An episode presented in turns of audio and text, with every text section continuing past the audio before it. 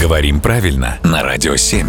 Володя, доброе утро. Доброе утро. Я бы хотел тебе сегодня посетовать, но давай, прежде чем я начну, мы разберемся, сетовать нужно по чему-то или все-таки на что-то. Сетовать, как и жаловаться, можно на что-то.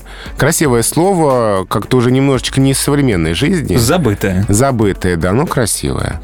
А, мне кажется, что иногда вместо того, чтобы нудить, ныть а, и что еще делать, можно и посетовать. Это красиво. Э, Хватит ныть, а я не, не ною, я просто Если сетую. Я просто сетую, да.